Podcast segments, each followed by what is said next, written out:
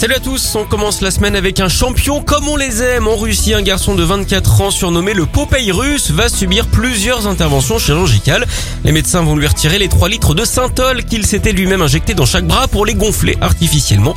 Au rayon des pas futés, lui, c'est quand même la crème.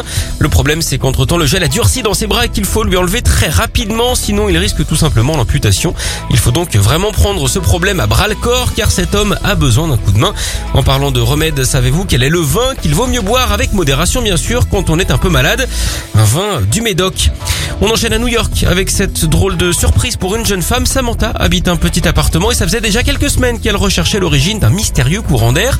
Elle a donc mené sa propre enquête qui l'a conduite derrière le miroir de la salle de bain.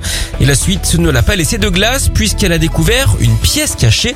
Elle a donc traversé la paroi et la surprise, elle s'est retrouvée dans un autre appartement complètement vide et visiblement en travaux.